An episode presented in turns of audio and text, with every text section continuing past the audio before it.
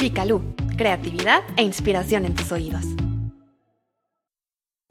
Experiencias cercanas a la muerte, un fenómeno que cambia vidas. Guión y voz de Ana Pasos. Después de pasar algunos días en el hospital recuperándose de una cirugía delicada, mi abuelo volvió a casa y nos contó que había visitado el cielo. Era un campo con unos colores que nunca antes había visto, muy brillantes, preciosos, el paraíso. Sentí mucha paz. Allá no tenía dolor, no había problemas. Me puse a correr en el campo, estaba tan feliz. Pero luego una voz dijo que no era mi hora y me hicieron regresar. No quería. Ahora no me da miedo la muerte. Sé que cuando me muera estaré otra vez en ese lugar. Al terminar de hablar, él se quedó mirando por la ventana con ilusión, mientras yo pensaba que el abuelo simplemente había tenido un sueño extraordinario. Ahora creo que existe la posibilidad de que yo haya estado equivocada. Esta clase de relatos, llamados experiencias cercanas a la muerte o SM, han sido registrados por todas las culturas del mundo.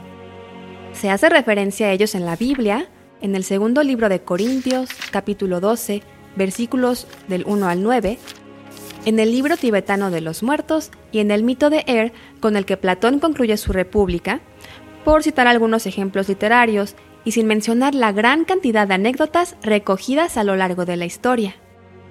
Pero no fue sino hasta principios de la década de 1970 que tal fenómeno comenzó a estudiarse formalmente. El doctor Johann Hamp y la doctora Elizabeth Kubler-Ross fueron pioneros en este campo, y el doctor Raymond Moody, autor del famoso libro Vida después de la vida, clasificó las SM y las definió como una experiencia acontecida durante un estado de inconsciencia, cuando el sujeto se encuentra al borde de la muerte, y cuyo relato suele incluir una serie de componentes específicos, como la experiencia extracorporal, la visión de un túnel y la entrada a otro mundo, entre otros. La mayor parte de la comunidad científica considera estas vivencias como simples alucinaciones, o las atribuye al consumo de medicamentos o a ciertos procesos neurobiológicos. Sin embargo, dichas teorías no logran explicar varios aspectos de las SM, por lo que valdría la pena tener una mayor comprensión sobre ellas. Investigaciones formales de las SM, como el estudio AWARE, cuyas siglas en inglés significan Conciencia durante la Resucitación, y que es encabezado por el Dr. Sam Parnia, demuestran que la complejidad del fenómeno supera por mucho a las explicaciones simplistas. De entrada, cabe preguntarse por qué los individuos que tienen dichas experiencias describen escenas similares, si las alucinaciones son procesos que responden a las particularidades de cada psique. Penny Sartori, enfermera del área de cuidados intensivos de un hospital británico, realizó un estudio prospectivo de cinco años sobre las SM que le valió un doctorado en medicina.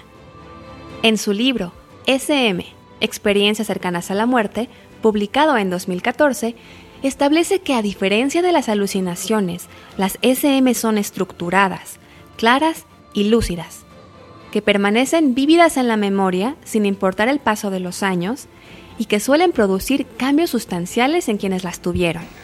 Wow. Una típica SM ocurre de la siguiente manera. El individuo se encuentra al borde de la muerte, ya sea en una cama de hospital, en una mesa de operaciones, en su habitación o en el escenario de un accidente.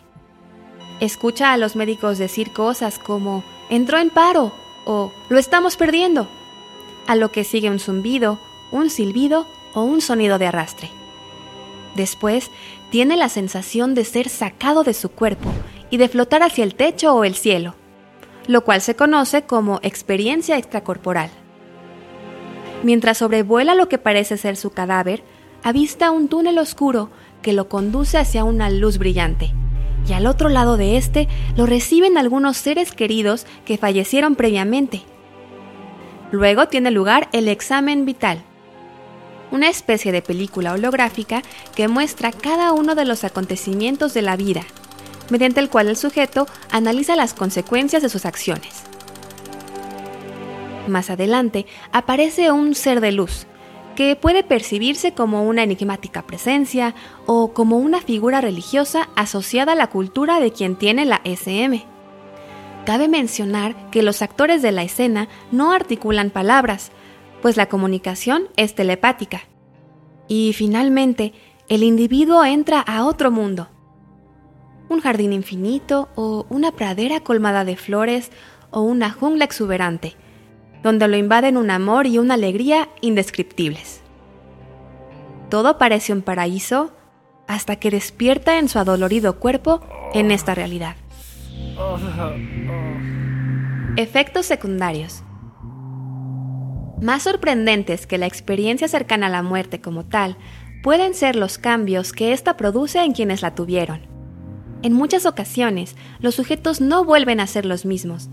Se sienten fortalecidos, liberados del miedo a la muerte, atraídos hacia un estilo de vida más generoso y significativo, indiferentes ante las metas relacionadas con el estatus e interesados en el trabajo colaborativo o voluntario. Sin embargo, todo lo anterior puede traducirse en dificultades para adaptarse a un mundo construido sobre los pilares del consumo y la ciencia materialista. Estas personas también suelen cambiar sus valores espirituales. Existen casos documentados de personas ateas que tras una SM declaran estar convencidas de la existencia del más allá. Para ilustrar la transformación que estas experiencias pueden causar, escuchemos el testimonio de Andrea, quien tuvo un accidente en 2014 y fue llevada a un hospital en Frankfurt, Alemania. A pesar de encontrarse inconsciente, ella pudo escuchar a los médicos decir que era imposible que siguiera con vida entonces tuvo la sensación de desprenderse de su cuerpo y de abandonar la habitación, tras lo cual recorrió un largo pasillo y avistó una puerta radiante.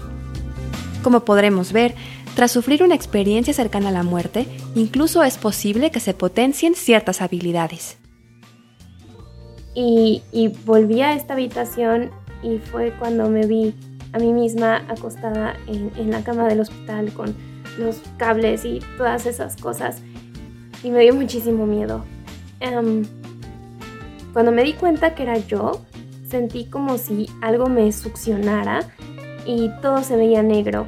Yo quería abrir los ojos, sabía que los tenía abiertos y todo se veía absolutamente negro. Y entonces escuché una voz claramente y profundamente que me decía, no, tú no.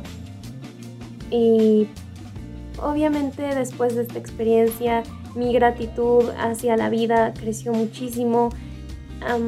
sentía que tenía un propósito el hecho de que yo hubiera sobrevivido a eso, que no era simplemente suerte. Y pues definitivamente algo que me pasó fue que mi percepción con los idiomas mejoró de una forma impresionante. yo ya hablaba alemán bien, pero no a un nivel tan bueno como para que en ese momento poder comunicarme fluidamente con los doctores, entender lo que me estaban diciendo. Y para mí fue realmente fácil. Entonces puedo decir como que se desbloqueó esta habilidad con los idiomas a partir de eso. Y bueno, realmente creo que sí me volví muchísimo más espiritual. Eh, no religiosa, pero sí espiritual. Y mi relación con Dios se hizo muy, muy estrecha. Eh, creo que nunca había sido, nunca había tenido una relación tan estrecha con Dios y con la espiritualidad. Este otro testimonio pertenece a uno de los pacientes entrevistados por Penny Sartori y es muestra de que la transformación de quienes tuvieron una SM puede ser tan profunda que incluso sienten la necesidad de cambiar de profesión. Creo que de no haber estado cerca de la muerte, no habría regresado al mundo de la educación. La SM me hizo cambiar. Sentí una abrumadora sensación de gozo y la necesidad de ayudar a los demás. Creo intensamente en la filosofía de hacer algo cada día para ayudar a los demás, a veces a extraños que encontramos al azar. Según la investigación realizada por Sartori, un efecto secundario menos conocido pero común entre quienes tuvieron una experiencia cercana a la muerte, es la sensibilidad eléctrica y el mal funcionamiento de los relojes de pulsera. La mayoría de los sujetos entrevistados por la ahora doctora en medicina reportaron no usar relojes de pulsera porque no funcionaban cuando ellos se los ponían, sin importar que estos fueran nuevos o que les acabaran de cambiar las baterías. En cambio, al quitárselos o al ponérselos otras personas, los mismos relojes funcionaban perfectamente. Algunos entrevistados también declararon padecer otras anomalías relacionadas con la electricidad, como focos que explotan cuando ellos encienden la luz y aparatos electrodomésticos que dejan de funcionar en su presencia. Aquí cabe mencionar que estos no son efectos secundarios conocidos de las alucinaciones ni de las experiencias producidas por sustancias psicoactivas. Otros aspectos intrigantes. Si se observan de manera superficial, las SM parecen fácilmente refutables por los escépticos. Las experiencias cercanas a la muerte se deben a la hipoxia, una reducción en los niveles de oxígeno en la sangre que puede derivar en la interrupción del flujo sanguíneo hacia el cerebro, diría alguno. Pero a medida que progresa la hipoxia, la actividad cerebral se torna cada vez más confusa y desorganizada, y las SM que relatan las personas manifiestan una gran claridad mental. El fenómeno puede replicarse al consumir drogas como la mescalina, la dimetiltriptamina o el LSD, aseguraría otro. A lo que podría contestarse, es posible que el consumo de drogas psicotrópicas ocasione visiones cósmicas. Sin embargo, estas pueden no presentar la estructura organizada de las SM, además de que carecen de su patrón característico y no producen todos sus efectos secundarios. En cuanto a las experiencias alucinatorias producidas por las sustancias anestésicas y por analgésicos como la morfina, la principal diferencia radica en que éstas por lo general tratan sobre temas distintos a los presentes en una SM, sin mencionar que tienden a olvidarse rápidamente, en comparación con el vívido recuerdo de quien experimentó una SM, el cual suele permanecer intacto en la memoria por el resto de la vida de la persona. Entonces, las SM ocurren por la hipercarbia, un aumento en el nivel de dióxido de carbono en la sangre que puede ir acompañado de experiencias extracorporales, sensaciones beatíficas, sueños vívidos y colores brillantes. Espetaría a alguien más. Si bien estos últimos parecen elementos típicos de una SM, cabe señalar que los pacientes con hipercarbia no presentan ninguno de los efectos secundarios de la SM y por otro lado, muchas personas sin hipercarbia han reportado estas experiencias. Además, ninguna de las teorías que intentan rebatir el tema puede explicar que algunos pacientes sean capaces de describir lo que sucedía a su alrededor mientras estaban clínicamente muertos o en estado inconsciente. Uno de los testimonios más interesantes que pude encontrar al respecto pertenece al doctor Lloyd Rudy, un cirujano cardiólogo egresado de la Universidad de Washington. El doctor Rudy declaró muerto a un hombre después de una cirugía con bypass cardiopulmonar. Habían pasado 25 minutos y los monitores de signos vitales continuaban imprimiendo papel en blanco, cuando de pronto comenzaron a registrar una pequeña cantidad de actividad eléctrica que se convirtió en un débil pero creciente pulso. El hombre se recuperó y un par de semanas más tarde relató que había visto un túnel y una luz brillante. Pero esto no fue lo que más impresionó al Dr. Rudy. Según cuenta, el paciente describió la sala de operaciones. Dijo que había flotado fuera de su cuerpo y que nos había visto a mí y al Dr. Ketenius parados en el pasillo con los brazos cruzados y hablando.